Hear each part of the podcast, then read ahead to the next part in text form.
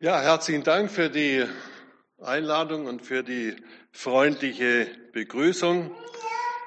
Ich bin wieder gern zu euch gekommen, um die Botschaft heute Morgen auch weiterzusagen. Wir haben ja eine großartige Botschaft, die wir weitersagen dürfen, gerade auch in dieser unruhigen Zeit mit all den Ereignissen, die auch schon in diesem Jahr wieder gewesen sind und die uns beschäftigen und vielleicht auch beunruhigen. Beim Nachdenken über ein Thema und über einen Predigtext bin ich bei einer, denke ich, sehr bekannten alttestamentlichen Geschichte aus dem zweiten Königsbuch, aus dem fünften Kapitel hängen geblieben. Ich denke, viele von uns kennen das schon, vielleicht schon von ihrer Zeit in äh, der Kinderarbeit, in der Sonntagsschule, in der Kinderkirche eine bekannte Geschichte. In den Königsbüchern, da wird ja die Geschichte Gottes uns mitgeteilt, die Geschichte Gottes mit seinem Volk. Aber es kommen auch viele Geschichten, die Gott mit einzelnen Menschen geschrieben hat. Und um so eine Geschichte soll es heute Morgen also gehen. Die Königsbücher, habe ich gelesen, umfassen so einen Zeitabschnitt von etwa 400 Jahren, beginnend mit der Zeit von Salomo, mit dem Tempelbau um 950 circa und sie erstreckt sich bis etwa 550 vor Christus wo die, das Volk Israel in der babylonischen Gefangenschaft gewesen ist. Heute soll es um die Geschichte gehen von Naem, Naeman, einem Feldhauptmann, einem zentralen, wichtigen Mann des syrischen Königs. Er wird auch der syrische König als, Aramäi, als aramäischer König beschrieben. Das ist also das Gleiche, da ist das Gleiche gemeint. Ich lese uns mal den ersten Abschnitt aus dem zweiten Königsbuch, Kapitel 5. Da heißt es, Naeman, der Feldhauptmann des Königs von Aram, war ein trefflicher Mann vor seinem Herrn und wertgehalten, denn durch ihn gab der Herr den Aramäern Sieg. Und er war ein gewaltiger Mann, jedoch aussätzig. Aber die Kriegsleute der Aramäer waren ausgezogen und hatten ein junges Mädchen weggeführt aus dem Lande Israel. Die war im Dienst der Frau Naemans. Die sprach zu ihrer Herrin, ach, dass mein Herr wäre bei dem Propheten in Samaria, der könnte ihn von seinem Aussatz befreien. Da ging Naeman hinein zu seinem Herrn und sagte es ihm und sprach, so und so hat das Mädchen aus dem Lande Israel geredet. Er ging also zu seinem König, um ihm das mitzuteilen. Eine gefangene junge israelische Frau, ein israelisches Mädchen hat eine Idee. Der Naemann, der Heerführer Syriens, er lebte so um etwa 850 vor Christus, also um diese Jahr, dieses Jahr etwa muss man die Geschichte einordnen.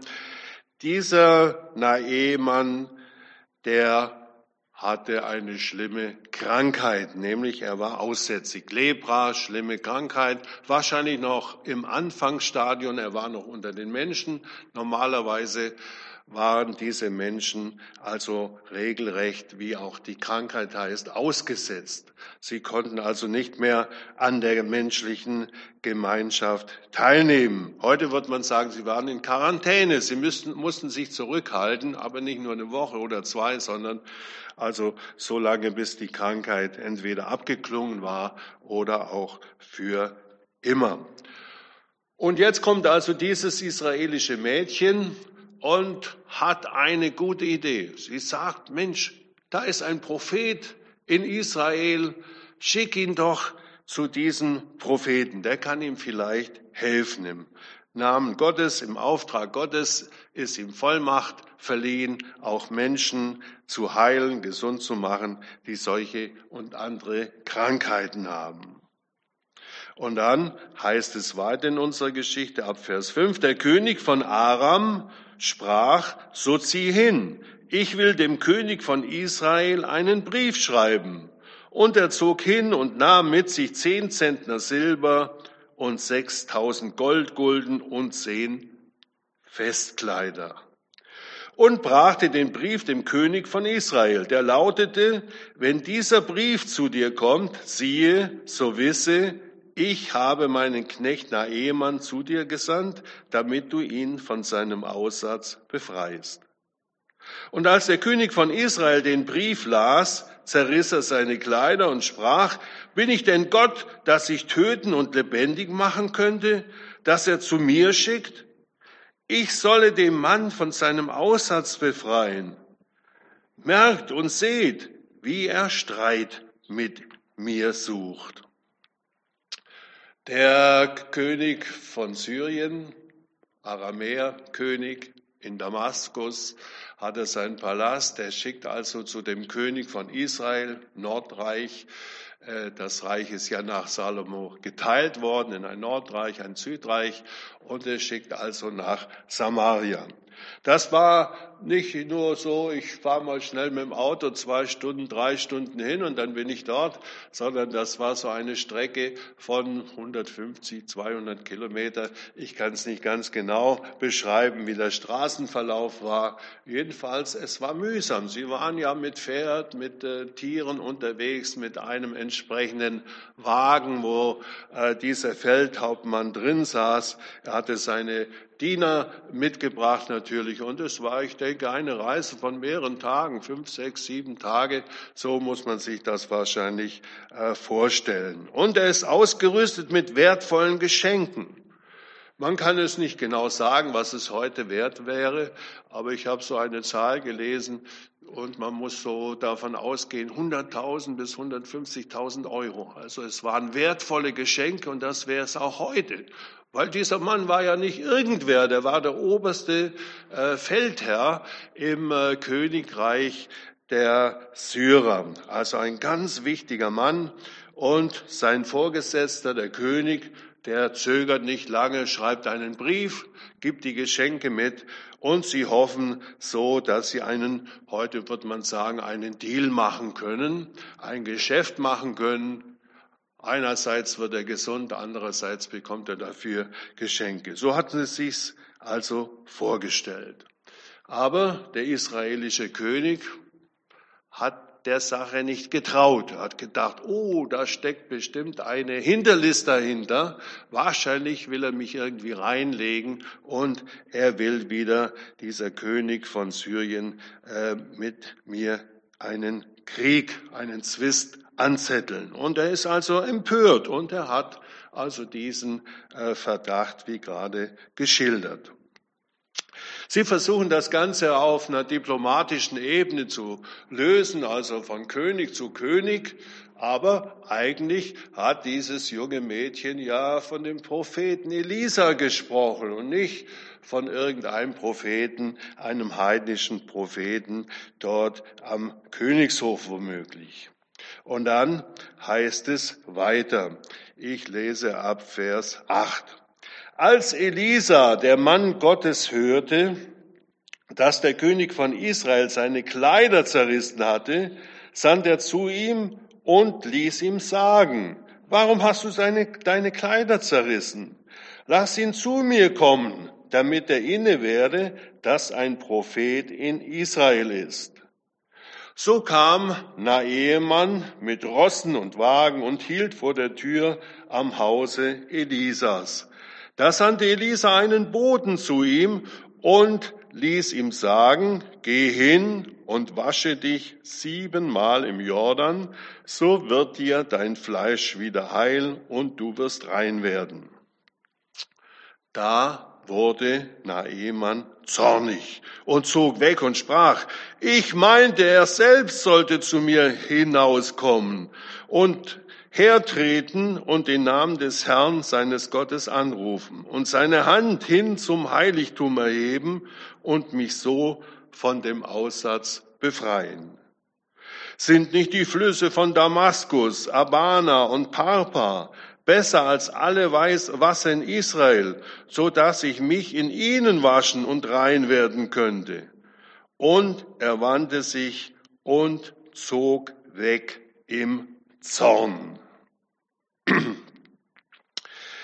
Elisa hat eigentlich einen ganz einfachen Rat. Er soll sich siebenmal im Jordan zum Jordan rüberfahren, von Samaria, der Hauptstadt Israels, bis zum Jordan war auch eine gewisse Strecke rüberfahren, sich siebenmal eintauchen und dann äh, wird er also rein werden.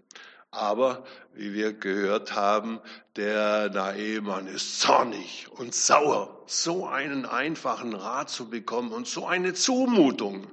Man muss sich vorstellen, dieser Feldhauptmann, schwer dekoriert mit verschiedenen Orden an der Brust, der soll also so eine einfache Sache auf sich nehmen und sich da entkleiden und sozusagen nackt und bloß vor seinen Mitarbeitern, vor seinen Dienern, vor seinen Knechten sich da untertauen. Welch lächerliche Idee. Welch lächerliche Idee könnte man meinen. Und dann auch noch zudem dieses unhöfliche Verhalten von Elisa. Er kommt nicht mal selber raus.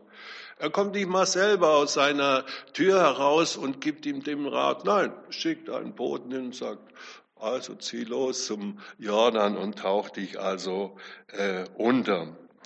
Was für ein Afro würde man heute sagen.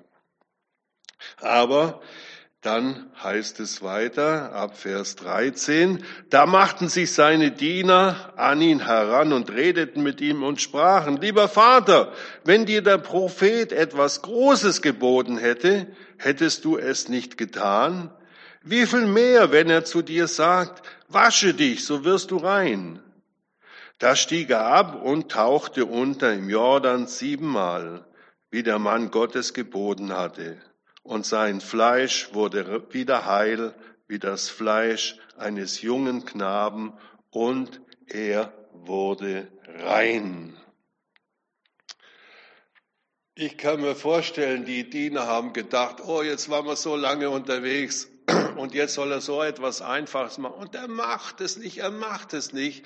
Und sie reden auf ihn ein und äh, dann tatsächlich, tatsächlich, er geht darauf ein, er willigt ein, er taucht sich siebenmal unter und das Großartige passiert, er wird tatsächlich rein.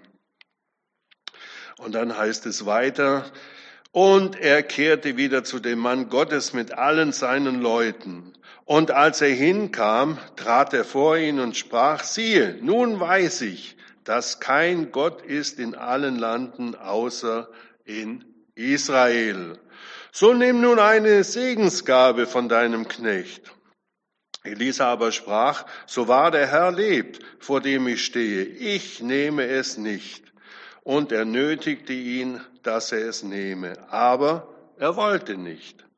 Da sprach Naemann, wenn nicht, so könnte doch deinem Knecht gegeben werden von dieser Erde eine Last, so viel zwei Maultiere tragen. Denn dein Knecht will nicht mehr anderen Göttern opfern und Brandopfer darbringen, sondern allein dem Herrn. Nur darum wolle der Herr deinem Knecht gnädig sein.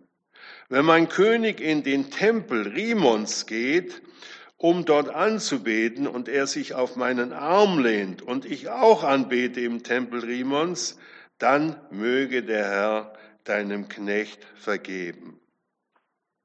Elisa sprach zu ihm, zieh hin mit Frieden.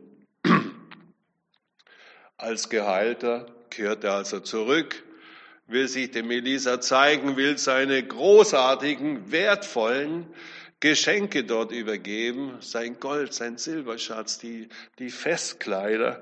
Aber was passiert? Nein, Ich habe nichts getan, sagte Elisa. Gott hat es gemacht. Er hat mir die Vollmacht gegeben. Ich, ich habe nichts damit zu tun. Und äh, es ist erstaunlich, er verweigert es ihm. Aber dann hat er doch noch eine Bitte. Er möchte von der für ihn heiligen Erde, dort wo er gesund geworden ist, von dieser Erde möchte er noch eine Ladung mitnehmen, um dort in seiner heidnischen, gottlosen Umgebung in Syrien, in Damaskus wenigstens ein Stück heilige Erde zu haben, auf der er äh, anbeten kann, auf der er Gott anbeten kann. Und der Elisa hat es ihm auch gewährt. Aber dann hat er noch eine zweite Einschränkung und er sagt, oh, es wird schwierig werden. Ich sage es mal mit meinen Worten. Es wird schwierig werden. Ich muss meinen König immer begleiten, wenn er dort im Tempel, im heidnischen Tempel, den Gott Rimon äh, anbetet und ich muss einfach ihm dabei assistieren und äh, es wird ein Prozess erst sein, bis ich ganz mich auf die Seite des Gottes Israels, des Gottes Abrahams, Isaaks und Jakobs gestellt habe.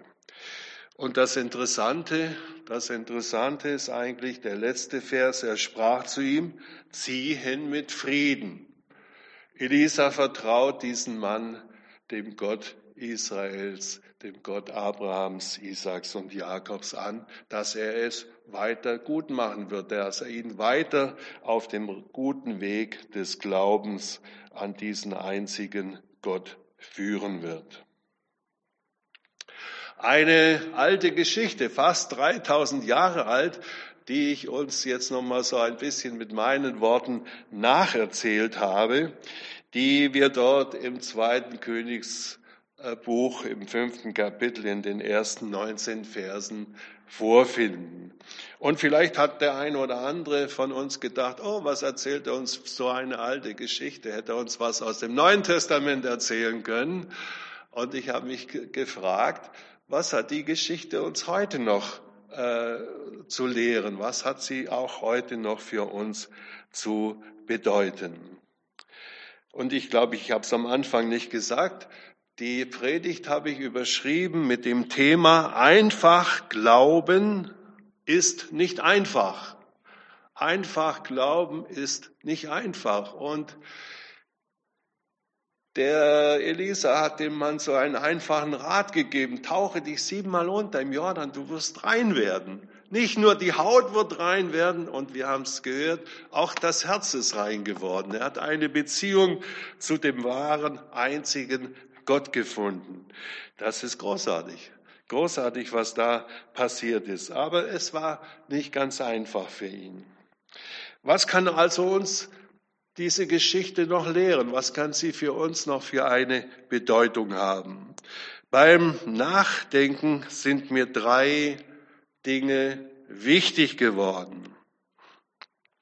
Gott gebraucht, das erste, Gott gebraucht ein einfaches, entführtes israelisches Mädchen, um einem hochgestellten syrischen Feldhauptmann einen entscheidenden Rat zu geben, der eine körperliche Heilung und eine geistliche Lebenswende zur Folge hat, dieser Rat.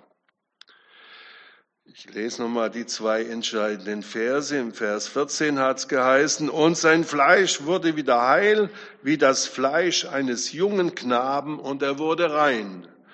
Und das zweite, und als er hinkam, trat er vor ihn und sprach, siehe, nun weiß ich, dass kein Gott ist in allen Landen, außer in Israel, außer der Gott Israels, den ihr dort verehrt. Wenn wir uns das vorstellen, dieses Mädchen ist entführt worden bei einem kriegerischen Raubzug. Sie haben sie mitgenommen, sie war die Dienerin im Haus äh, des Naemann, hat der Frau des Naemann zur Seite gestanden und eigentlich hätte man denken können, sie sagt sich, was geht mich die Krankheit von diesem Mann an? Aber Wir finden was ganz anderes. Die hat richtig Mitempfinden und denkt, dieser arme Mensch, Vielleicht hat er sich auch gut verhalten gegenüber ihr. Wir wissen es nicht genau. Vielleicht hat sie auch Schlimmes erlebt gehabt. Ich denke, die Soldaten damals sind auch mit gefangenen Frauen, Kindern, alten Menschen, besonders aber mit den Kriegern äh, nicht zimperlich umgegangen. Vielleicht ist auch das der Fall gewesen. Wir erfahren es nicht. Jedenfalls, sie hat Heute würde man sagen, eine große Empathie, ein großes Mitgefühl und denkt, dieser arme Mann, Mensch, da ist einer, der könnte ihm helfen. Und sie hat einen Ratschlag. Und das Interessante ist, dass diese äh, nicht sehr geachtete junge Frau, wir wissen nicht, wie alt sie war, es wird von Bibeltext von einem Mädchen äh, gesprochen, und die dringt durch mit ihrem Ratschlag. Sie hat äh, eine wichtige Botschaft. Und sie kommt an mit dieser Botschaft. Das, das finde ich erstaunlich. Sie hält nicht zurück. Ich weiß nicht, vielleicht nicht beim ersten Mal, vielleicht hat sie immer mal wieder gesagt, Mensch, da ist einer, ich kenne da einen, der hat anderen geholfen, dieser Elisa. Es hatte sich vielleicht rumgesprochen, bis nach Damaskus, von Samaria bis Damaskus rumgesprochen, dass diese Elisa auch anderen Menschen hat helfen können, Wunder tun können im Auftrag und in der Vollmacht Gottes. Und das Erstaunliche, diese mutige junge Frau wird gebraucht, die gebraucht Gott, um ein Zeugnis zu sagen. Und das ist das Erste, was mir wichtig geworden ist, was ich auch uns gerne weitersagen möchte. Wenn wir auch ins Neue Testament reinschauen, da finden wir Ähnliches, wie Gott damals seine Mitarbeiter, die Jünger damals, gebraucht hat. Ich möchte uns äh, ein Vers lesen aus Lukas 9, Vers 16. Da hatte Jesus seinen Mitarbeitern gesagt, die ja auch einfache Menschen waren. Fischer, Zöllner, andere Berufe hatten. Und denen hat er gesagt, als er sie ausgeschickt hat, wer euch hört, der hört mich. Und wer euch verachtet, der verachtet mich. Wer aber mich verachtet, der verachtet den, der mich gesandt hat, nämlich Gott. So viel hat Jesus seinen Mitarbeitern damals äh, anvertraut. Und im Korintherbrief, da sagt es Paulus nochmal mit anderen Worten, da heißt es, so sind wir nun Botschafter an Christi Stadt, denn Gott ermahnt durch uns. So bitten wir nun an Christi Stadt, lasst euch versöhnen mit Gott. Auch Paulus macht den Korinthern damals klar, ja, wir, uns einfache Menschen, möchte Gott gebrauchen. Auch wenn wir uns manchmal vielleicht so unterschätzt fühlen, vielleicht werden wir auch manchmal unterschätzt, auch Jesus wurde unterschätzt. Der, was? Der Sohn des Zimmermanns in Nazareth, wir kennen ihn doch alle, der tritt auf als Gottes Sohn. Ja, wer ist der? Andere haben ihn total unterschätzt. Und ich denke, äh, das kommt vielleicht auch in unserem Leben manchmal vor, dass wir den Eindruck haben, naja, wer ist der, wer ist die, was bilden die sich ein? Eine Botschaft von Gott uns weiterzugeben. Und wir haben hier gesehen in den zwei kurzen Bibelversen, wie Jesus ihnen das damals zugetraut hat, wie Paulus es den Korinthern zugetraut hat, auch einfachen Menschen, dass sie die Botschaft weitertragen sollen. Und ich denke mir, äh, wir sollten uns nicht selber unterschätzen.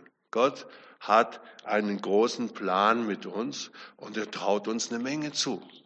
Auch heute wenn wir unterwegs sind in dieser Welt als seine Botschafter, wo wir etwas sagen, ein Zeugnis sagen in, unser, in unserem Alltag, in unserer Umgebung. Gott möchte uns heute gebrauchen. Also mich ermutigt das, wenn ich mir das bewusst mache. Mensch, ich, vielleicht geht es uns ähnlich, uns will Gott gebrauchen. Wir sind seine Leute in unserer Welt heute. Er unterschätzt uns nicht und wir selber sollten uns auch nicht unterschätzen, wenn wir etwas von ihm weitersagen. Wir sollten es mutig tun. zu wissen, wir sind in seinem Auftrag mit seiner Vollmacht unterwegs. Das ist das Erste. Und wir können uns das äh, anschauen bei diesem jungen Mädchen dort in der Gefangenschaft, wie mutig sie war, wie mutig sie Vielleicht einmal, aber ich denke es. Sie hat immer wieder mal gesagt, vielleicht hat er gestöhnt und gejammert, wie geht's mir so schlecht und der Aus, Aussatz wird immer schlimmer und eines Tages werde ich da isoliert sein müssen und mein Leben fristen. Und wir wissen es ja von anderen Berichten, auch im Neuen Testament, was das für eine schreckliche Krankheit war. Und ich denke, Menschen, die heute so mal eine kurze Zeit in Isolation leben müssen, für die ist das auch schwierig, schon eine kurze Zeitspanne. Ein zweites, Gottes Gedanken sind oft ganz andere als meine, als unsere menschlichen Vorstellungen. Dabei könnte einfach Glauben, in Anführungszeichen, doch so einfach sein. Wie gesagt, das Thema habe ich überschrieben. Einfach glauben ist nicht einfach. Aber es könnte eigentlich einfach sein. Siebenmal untertauchen haben wir gehört. Und als er es gemacht hat, hat er gemerkt, ja Mensch, da hat mich nicht einer reinlegen wollen und blabieren wollen von meinen Mitarbeitern. Da hat jemand es gut gemeint. Die Elisa hat es gut mit mir gemeint. Und die Diener und Knechte des Naehemann konnten ihn Gott sei Dank überzeugen, das dann auch wirklich zu machen. Diese einfache Aktion, in Anführungszeichen einfache Aktion, die aber eine Menge äh, verlangt hat. Es gibt solche Hindernisse auch bei Menschen in unserer Zeit. Wenn wir mit Menschen ins Gespräch kommen, dann werden wir immer wahrscheinlich wieder so Argumente finden. Ja, meine Vorfahren haben schon zu dieser Kirche, zu dieser Kirchengemeinde äh, gehört, die äh, Eltern, die Großeltern, die Urgroßeltern. Warum soll ich es anders machen, sagen uns vielleicht Menschen, das wird schon alles recht werden. Oder vielleicht ist so ein Hindernis, was manche Menschen hindert, mit Gott eine Beziehung anzufangen, dass sie sich selbst falsch einschätzen, dass sie sagen, ich bin doch ein guter Mensch, ich tue doch Gutes, ich tue doch keinem was Böses. Was willst du von mir? Also ich habe oft den Eindruck, wenn ich so mit Menschen ins Gespräch komme, ja, was willst du von mir? Ist doch alles recht. Wenn alle so wären wie ich, würde die Welt doch wunderbar aussehen. Es wäre doch ein Paradies fast. Vielleicht geht es uns ähnlich und wir haben ähnliche Erfahrungen gemacht, dass uns so Menschen äh, begegnet sind, die sich so falsch einschätzen. Aber ich denke, bei unserem Nahemann war es auch ein Stolz. Ich hochdekorierter Kriegsmann, der zweite Mann nach dem König, der wichtigste Mann nach dem König. Ich soll mich vor meinen dann nackig ausziehen und in so einem schmutzigen Wasser wie dem Jordan untertauchen. Dabei, dabei haben wir doch wunderbare Flüsse zu Hause in Damaskus. Warum sind wir überhaupt hergekommen? Hätte ich doch mich doch auch da untertauchen können, wenn das so einfach wäre. Und erst als er diesen Schritt gegangen ist, ja, in diesem Wasser, was sicher nicht ganz kristallklar gewesen ist. Und das ist es auch heute nicht, das Wasser im Jordan, weil auch viele Zuleitungen natürlich kommen. Da sich unterzutauchen, das hat schon etwas ihm abverlangt. Das hat schon abverlangt, dass er da über seine Scham, über seinen Stolz, über seine Menschenfurcht hinausgeht und das wirklich macht und Gott blamiert ihn nicht.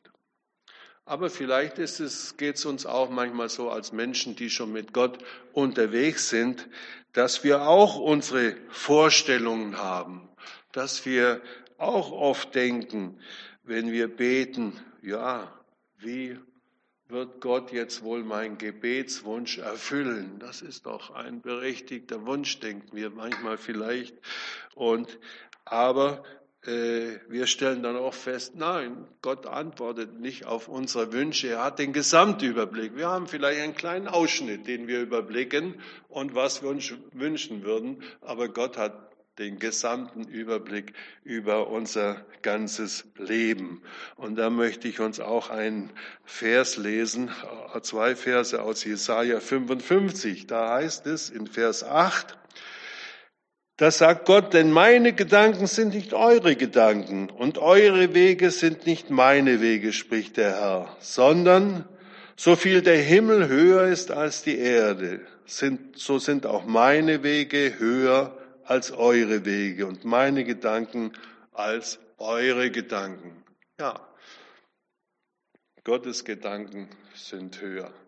Ich glaube, da können wir alle zustimmen. Er hat den Gesamtüberblick, auch wenn es uns manchmal als Menschen, die schon mit ihm unterwegs sind, die seine Nachfolger sind, die ihre Wünsche haben, wie es laufen könnte, wie, ja, was gut wäre, was wir denken, was gut wäre, wie Gott doch antworten könnte eigentlich auf das Gebet, was wir ihm vielleicht schon wochenlang, monatelang vielleicht sagen. Und es läuft ganz anders.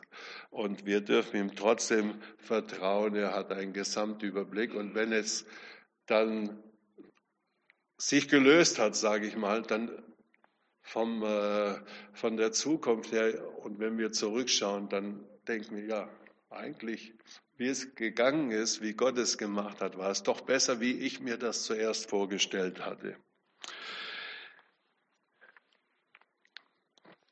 Das ist mein zweiter Gedanke. Gottes Gedanken sind oft ganz andere als unsere menschlichen Vorstellungen.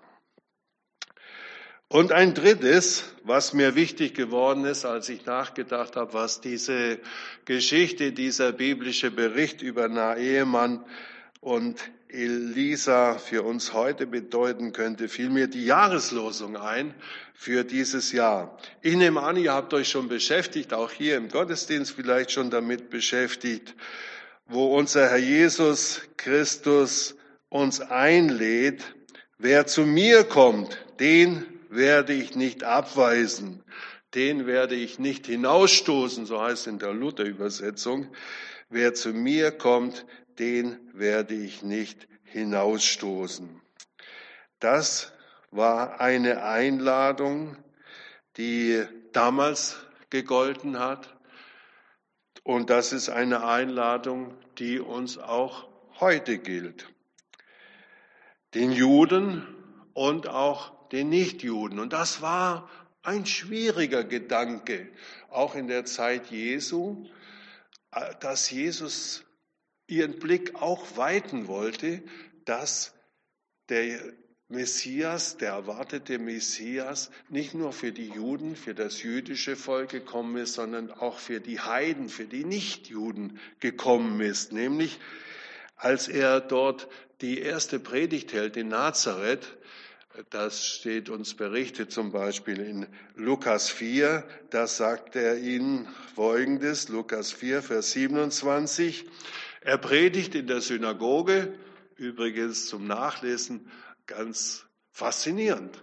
Er predigt aus dem Buch Jesaja, wo es darum geht, dass der Messias kommen will und dann klappt er, wickelt er die Rolle zu und sie gucken, denken, Ups, warum liest er nicht weiter? Warum liest er nicht weiter? Müsst ihr es mal nachlesen, Lukas 4, ganz großartig. Und dann sagt er ihnen Folgendes, will ihn klar machen, ja, ich bin der, ich bin der, die Zeit ist erfüllt, ich bin jetzt da. Ich bin der Messias, der für das Volk Israel gekommen ist. Und sie haben sich auch um nochmal zum zweiten Gedanken zu kommen, ganz anders vorgestellt. Wie das sein sollte, wenn der Messias kommt, der die Römer rausjagt und es geht ihnen wieder gut und die Kriegslasten sind nicht mehr da und sie haben ein Leben in Freude und Frieden und es wird großartig sein. Und dann sagte ihnen, als er dort in der Synagoge die Rolle wieder zusammengerollt hat und sie sie wieder weggeschlossen haben, und viele Aussätzige waren in Israel zu des Propheten Elisas Zeiten. Viele jüdische Aussätzige, natürlich auch Aussätzige in den anderen Ländern. Und dann heißt es, und deren keiner ward gereinigt, als allein Naemann aus Syrien, aus nicht aus dem Volk Israel, sondern von den Heidenvölkern, von den nichtjüdischen Völkern. Da war er der Einzige. Schaut mal. Gott sprengt die Grenzen. Gott überwindet die Grenzen. Und dieser Naemann wurde da gereinigt. Und da nebenbei bemerkt für mich immer das Faszinierende, die Zusammenhänge zwischen den äh, Berichten aus den was wir Altes Testament nennen und aus dem Neuen Testament. Jesus kennt die Geschichte offenbar. Hier, Naemann. Ups, 800 Jahre davor, 900, über 800 Jahre, fast 900 Jahre davor ist es passiert. Und er äh, weist sie darauf hin, die Juden dort in der Synagoge. Und die waren also böse. Die waren richtig böse. Die waren entrüstet. Sie waren empört. Und wir wissen, am liebsten wollten sie ihn vom Felsen runterwerfen, weil sie sagten, dieser, wer ist der? Zimmermannssohn. Und jetzt sagt er uns sowas. Es war eine große Empörung. Sie hatten es sich ganz anders vorgestellt. Und ich denke, er wollte ihnen sagen, auch die Nichtjuden, wo wir auch zugehören, diese Menschen hat auch Gott lieb und diese sind auch von ihm eingeladen, so wie es in der Jahres Jahreslosung heißt. Unser Herr Jesus lädt uns ein. Wer zu mir kommt, den werde ich nicht abweisen. Und da gehören wir auch dazu.